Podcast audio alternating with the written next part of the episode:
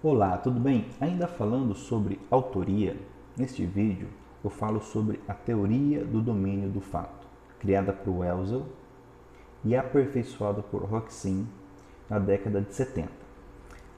Esse entendimento, também conhecido como objetivo subjetivo, visa ampliar a compreensão do conceito de autor, visa auxiliar a teoria restritiva ou também chamada teoria objetiva, adotada pelo Código Penal, segundo a qual o autor é quem executa o verbo previsto no tipo penal.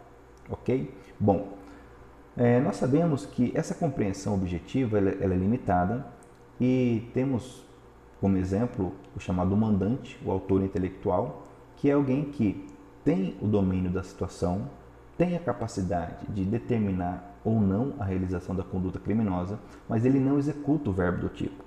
Perceba que, ao se aplicar a teoria meramente, puramente objetiva, esse indivíduo seria apenas um partícipe e não coautor. Ok? Então, o autor, agora, com essa compreensão do domínio do fato, é quem detém o domínio da ação, é quem tem as rédeas da ação, seja na execução direta, seja no controle da vontade, ou seja, o chamado autor intelectual. Pois bem, a teoria do domínio do fato, ao fixar critérios de responsabilização, responsabilização penal, ela alarga essa compreensão sobre o que é o autor, ok? Pois bem, ela tem uma estreita ligação com a chamada autoria mediata. Perceba que, conforme dito em outro vídeo, a autoria mediata é aquela em que o autor utiliza-se de alguém como instrumento para a prática criminosa.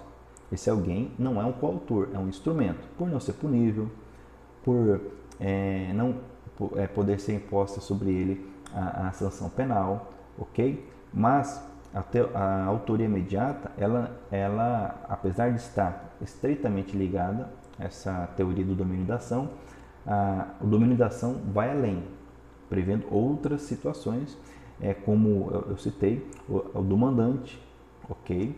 É, do autor intelectual que acaba sendo um coautor, muitas vezes, com aquele que executa diretamente o verbo. Pois bem, o domínio funcional é o resultado dessa expansão trazida por Klaus Roxin ao se debruçar sobre essa temática, ok?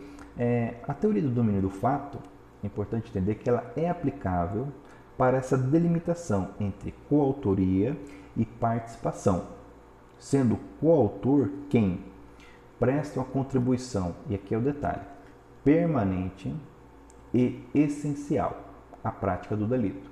Então, essa contribuição do autor é permanente, perdão, independente e essencial para a prática do delito. Ok? Se a contribuição não for independente e nem essencial, estaremos diante de participação. Se a conduta for independente e essencial para a prática do delito, estaremos diante da coautoria ou autoria, a depender do caso concreto, com base na teoria do domínio do fato. Ok? Essa teoria também, é, por ser objetivo subjetiva, ela é vista também como visão dualista, onde nós temos autor executor e autor intelectual, ok? compartilhando deste domínio. Então, o intelectual também é o executor, com base nessa compreensão objetivo-subjetiva. Dentro de uma visão, perceba, objetivo formal, a clássica, então o mandante seria mero partícipe, ou seja, alguém que contribui dolosamente, mas não possui qualidade de autor. Basicamente é isso que nós temos como teoria do domínio do fato, ok? Ou seja, autor é quem possui um domínio funcional, quem detém as rédeas, ok? Ainda que não execute o verbo diretamente, ele tem condições de determinar a execução ou mesmo interrompê-la, ok?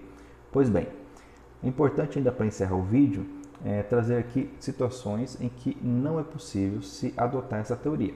Então, nos crimes culposos, por exemplo, onde inclusive nós temos um conceito extensivo de autor, não há que se falar em domínio da ação. Por quê?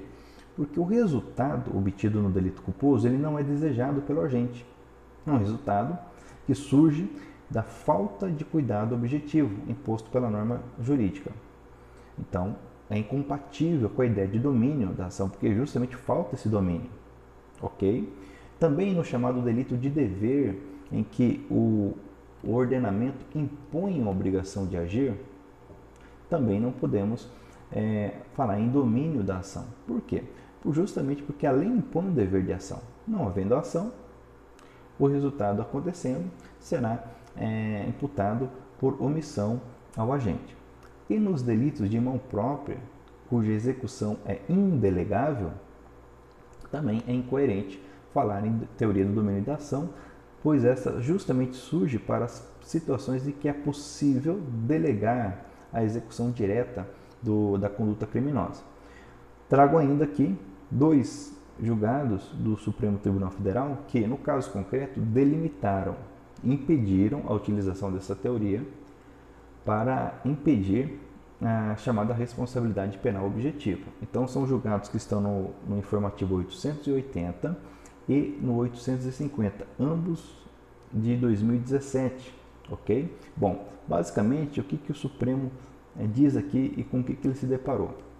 Situação, situações em que o superior hierárquico era tido como é, autor é, do delito por conta justamente da sua posição, meramente por conta de sua posição. Então diz o julgado.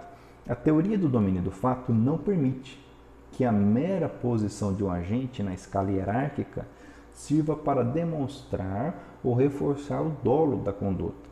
Do mesmo modo, não permite a condenação de um agente com base em conjecturas. Assim, não é porque houve irregularidade em uma licitação estadual, veja bem, que o governador tem que ser condenado criminalmente por isso. Então, no caso concreto, uma envolvendo um governador outra envolvendo um, um, um, um conjunto, é, ou melhor, uma companhia é, empresarial gigantesca, é, é, se tentou utilizar da teoria do domínio do fato para impor a responsabilidade penal sobre aqueles que têm uma, um, um cargo hierárquico superior. Mas não é para isso que serve a teoria do domínio do fato, conforme o STF é, determinou aqui. Ok? Logicamente que é necessário demonstrar participação, participação aqui no sentido comum da palavra, ou seja, um intento criminoso. Ok? Então, com isso, eu termino essa breve explanação sobre essa importante teoria que nos auxilia a diferenciar autor de partícipe. Ok? Muito bem, se você gostou desse vídeo, então não esqueça de curti-lo. Seus comentários são bem-vindos e eu agradeço a sua inscrição no nosso canal. Lembrando que, eu não sei se você está assistindo no Instagram, é, também esse conteúdo está no formato podcast. Você pode procurar tanto na bio como também no canal é, no YouTube. Tem, temos o link para que você também possa ouvir essa, essa lição, ok? Então, muito obrigado e até o nosso próximo vídeo.